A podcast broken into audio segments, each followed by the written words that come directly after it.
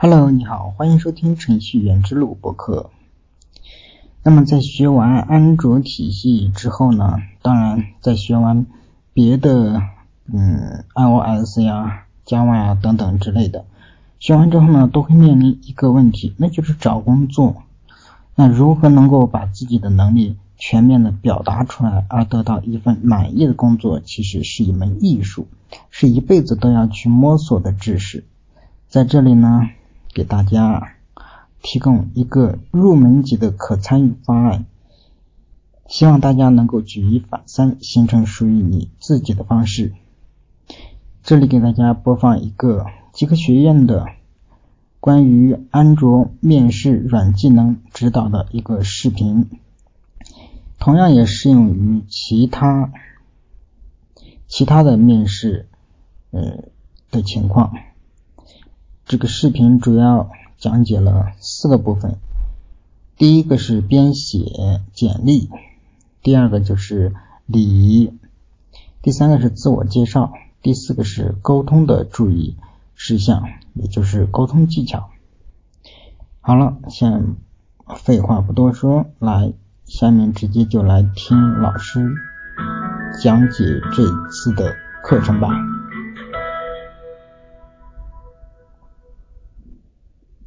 这套课程，我们来了解在面试过程当中的软技能。在这里呢，我们说的是软技能，那当然与它所对应的就是硬实力。什么叫做软技能？什么叫做硬技能呢？软技能指的是除了你工作能力之外的其他的能力，比如说你的沟通能力。好，那么接下来呢，我们来看一下课程概要。第一，如何编写简历；第二，注意礼仪；第三。自我介绍该如何去做？第四，常用的沟通技巧。首先呢，我们来看一下如何编写简历。简历的首页呢要简明扼要，它呈现你的基本属性。如果说你比较帅气，或者说你比较漂亮的话，也可以把自己的照片给放上去。那么如果自己觉得拿不出手，那还是不要照片了。联系方式是非常重要的。基本属性写完了之后，你要突出你的主要的技能。比如说，我特别擅长服务器端的开发，或者说特别擅长 Android 应用程序的开发，或者是 Android 游戏开发，就是你要突出自己的主要技能。之后呢，从第二页开始呢，你可以详细的叙述你的工作经历、你的项目经验以及在大学里边的经历。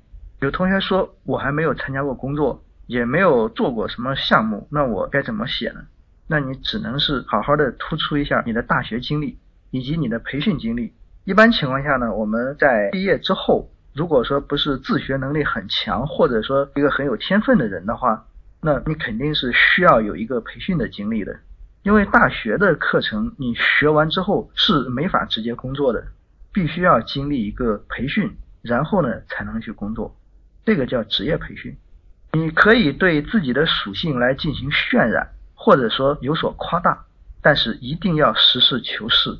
实事求是是什么意思呢？就是不要给自己编造。比如说你没有做过 Java 语言的开发，你就说自己精通 Java，那面试官是很容易问出来的。面试官一问你这个里边的细节，那你都全部都回答不上来，那给面试官的这种感觉是非常不好的。可以说只要碰到这种情况是直接拒绝的，不要把面试官给当成是个傻瓜。能够做面试官的人，一般来讲，他的洞察力是很强的，他能够看透你是在说的是真的还是假的，然后就是实事求是，实事求是，实事求是。你可以源于生活，高于生活，但是千万不要编造。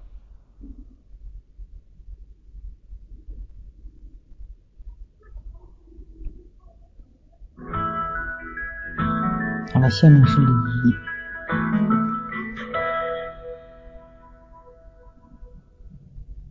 那么接下来呢，我们来介绍礼仪。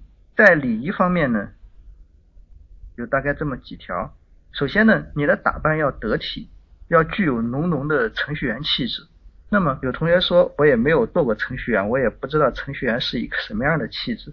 其实呢，很简单，一般情况下，程序员你是在与计算机做沟通的时间比较长，所以说你要长时间看着屏幕。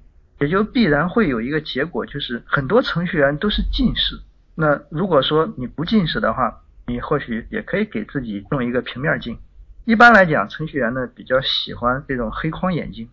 然后，如果说你是面试一个程序员的职位的话，你在去的时候一定要把你的服装穿的很随便，就是休闲服装，不要穿特别正式的，不要穿西装，就是很休闲的一套装扮，但一定要得体。那么同时你在去面试的话呢，一定要带上自己的电脑，如果说有的话，一定要带上。而且呢，你带电脑的方式也是有讲究的，如果可以。你要用一个双肩背包来背着你的电脑，这是比较程序员的。如果说是一个是一个单手的这种手提包的话，一般来讲它是要配上西装，它是这种商务人士，或者说作为一个程序开发的老师。其实，在现在呢，有很多培训机构呢也在招聘这种讲师，像 Android 的讲师，对吧？然后 iOS 讲师。如果说你是去面试讲师的话呢，一定要正装，西装革履，手提包。那手提包里边是一个电脑，那么如果说程序员的话呢，就是这个双肩背，然后背着自己的电脑，自带电脑是一个非常重要的一个环节。为什么呢？因为你去了之后呢，可能有些问题需要你现场来做，那就需要有电脑。一般来讲，公司是不可能给一个面试人员提供电脑让你去做的。如果说你自己没有带电脑，那 OK，然后这个面试基本上是可以结束了。作为一个程序员去面试的话，一定要带上自己的电脑，什么不带都可以，但是一定要带电脑。有同学说我很穷，我连个电脑都买不起，这个没有关系啊。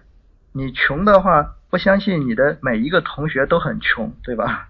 肯定有能够买得起电脑的同学，那你可以借一下嘛。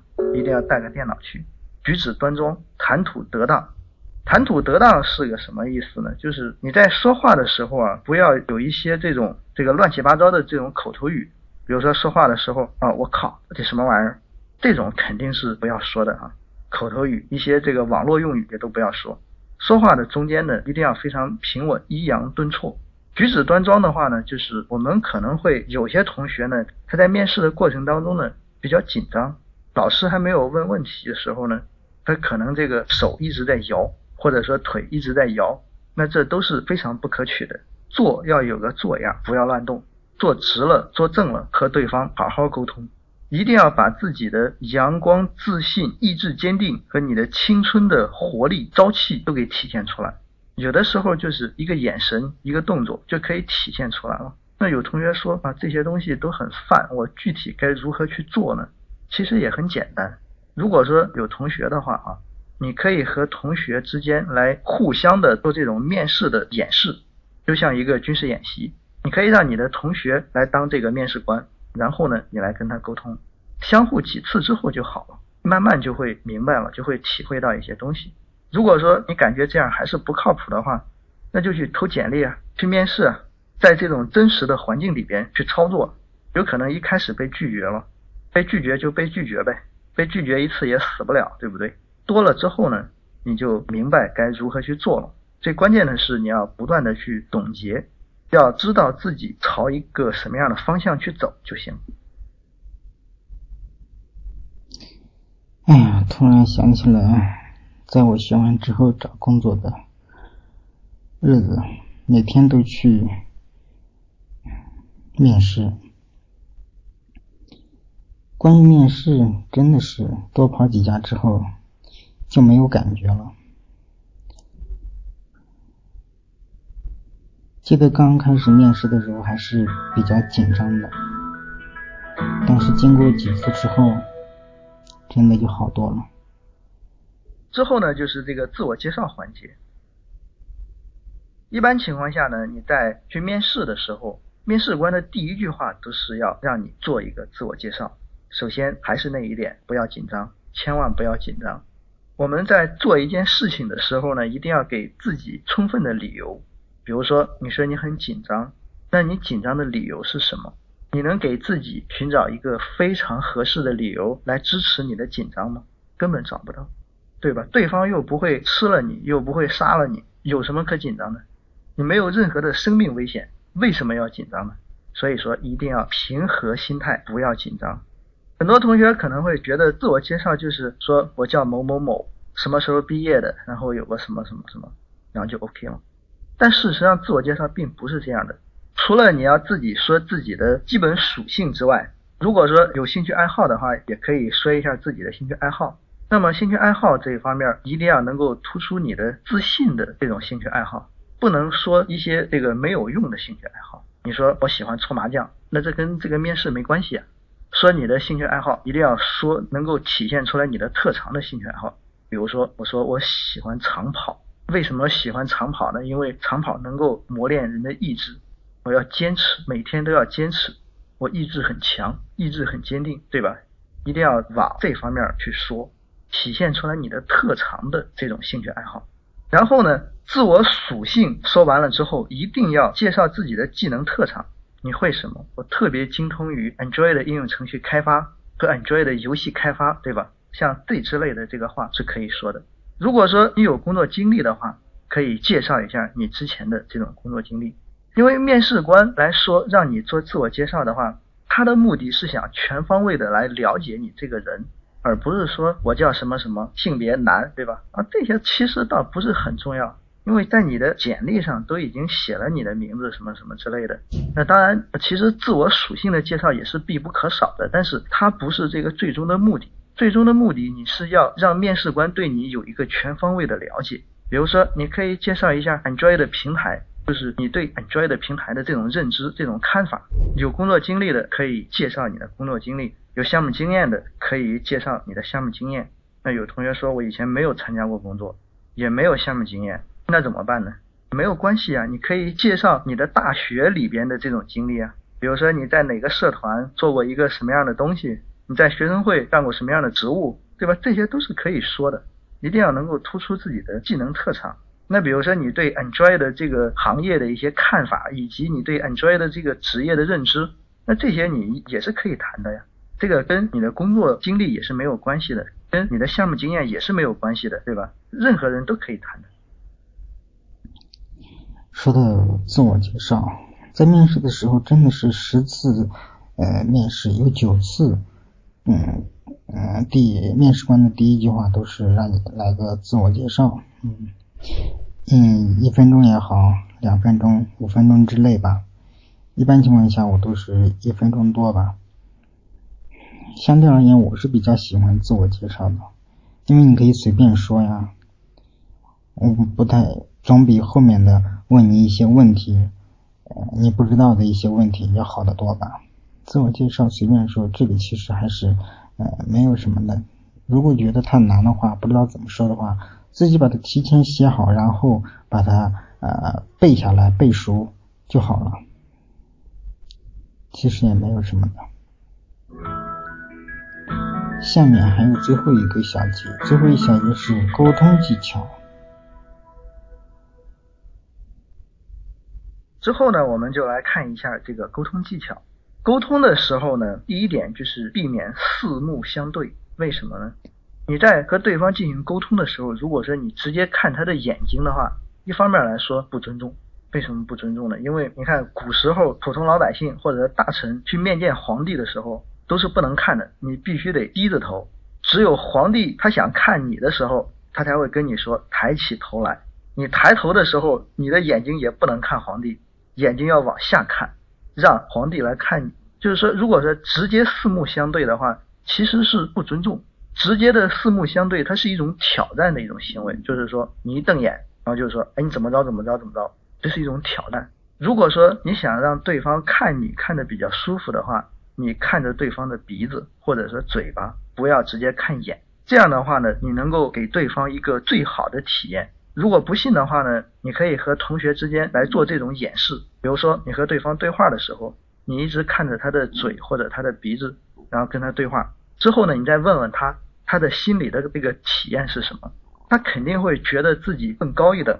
这种心理体验是非常好的，是因为我们每一个人，对吧，都会有这种心理体验，都会感觉，如果他自我感觉比对方高一等的话，都会感觉非常好。这个呢，并不是说我们要拍马屁或者说什么之类的，而是说让对方有一种非常庄重的被尊重的感觉，非常好。第二点呢，就是一定要尽量主动的开辟话题，因为在这个面试的过程当中，你为了调节气氛，也可以主动开辟话题。主动开辟话题还有另外一个好处，就是你的目的就是为了能够把面试官所准备的那些问题全部都给他打乱，也就是说，不让面试官按照他原本的那个套路来问你问题。为什么要这么做呢？因为一旦你失去了主动性，那么这个面试官他就是主动的。只要你处于这个被动地位，这对你肯定是非常不利的。比如说，面试官他本来这个准备了好多问题，一什么什么，二什么什么，三什么什么，四什么什么，一条一条的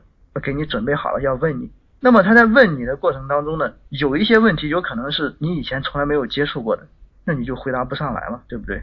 那你回答不上来的话，那给对方的这种心理感觉就会不好了一点，对吧？那如果说你主动开辟话题的话呢？那你和面试官就很容易产生一种讨论的这种氛围。那这种氛围的话，你们两个人是平等的，而且你是有主动性的。比如说，你可以说你之前做了某一个这个某一个项目，然后呢里边使用了某一个功能，而这个功能呢特别好玩，然后你可以通过这一个点来展开。之后呢，这个面试官他一般情况下也是一个做技术的人，他对技术也可能是比较感兴趣的。如果说你说的这个点，正好和他所感兴趣的点吻合的话，那你们俩就可能就开始讨论了。这一讨论的话，一方面来说，在讨论的过程当中，你们的这个情感会变得更近，而且呢，你能够把你自己特别擅长的那一面给发挥的淋漓尽致。所以说，在面试的时候一定要主动，掌握主动。那当然呢，很多时候，不管说你的面试准备的多么充分，或者说你发挥的有多么好，你自认为。可能也免不了会失败，失败没有关系，一定要越挫越勇。失败是成功之母嘛，每一次失败你都会知道失败的原因是什么。所以说，失败是成功之母是有一个先决条件的，什么样的先决条件？就是你必须得知道失败的原因。所以说，如果说你哪一次的面试你觉得这一次面试是通不过的，或者说有某一个问题你没有回答上来，你可以问一下面试官，说这个问题是该怎么去解决，对吧？如果说你没有意识到这种情况，如果有可能的话，你尽量在当场要询问一下结果。如果说没有被通过，你可以说一下，你可以问一下这个为什么，为什么把你拒绝了？你一定要知道原因。你知道原因的话是可以改正的。如果说你不知道原因，那你以后怎么办？你被拒绝了一百次，然后你一次原因都不知道，你如何去改进呢？对不对？那当然有一些情况下，这个可能也是没法改进的。比如说哈，有一次你去面试，然后你的面试一切都是非常的顺利，然后到最后，然后对方把你拒绝了，然后你一问为什么拒绝了，然后对方说我们不招河南人，然后因为你是河南人，那这种你是没法改的啊。如果说这种情况下，那公司你就不要去了哈，对吧？如果要拒绝，一定要问明原因，这一点非常重要。OK，以上视频解锁。其实说起面试，真的一个人在面试的时候说的非常非常重要，沟通是非常重要的。不管嗯你的技术一般还是你是技术大牛，那么在面试的时候说一定是非常重要的。你不说出来，你技术太再牛，面试官他也不知道，他以为你的技术不行。哪怕你的技术一般，但是你说的非常好，人家面试官就通过这么呃几分钟，甚至是十几分钟一个面试，他能了解到什么？他只能通过你说的呃时候来了解你的一些情况。其实更多的呃。关于你的一些呃技能吧，对这种技术的到底掌握的有多少，还是要在工作之后才能看到你的表现的，对不对？所以说呢，不管嗯怎么样呢，不管你学的怎么样，不管自己掌握的技术呃深不深，这个说是一定一定是非常重要的，在面试的过程中。所以说，大家在嗯，面试之前一定要好好的去练习一下自己的口才、自己的沟通技巧，多多的去准备。好了，那么以上的视频资料呢是来自极客学院的，版权归极客学院所有。我不知道这样子算不算侵犯了极客学院的版权，只是引用了一下，是吧？那么如果有侵犯的话，如果相关人员联系到的话，啊，我会把此音频删掉的。好了，那么今天的节目就到这里吧。哦，对了，最后欢迎大家加啊程序员之路的啊微信号吧，微信公众号，嗯，也是我们电台的电台号。是 FM 六七零七九五，FM 六七零七九五。好了，就到这里了，下次再见，拜拜。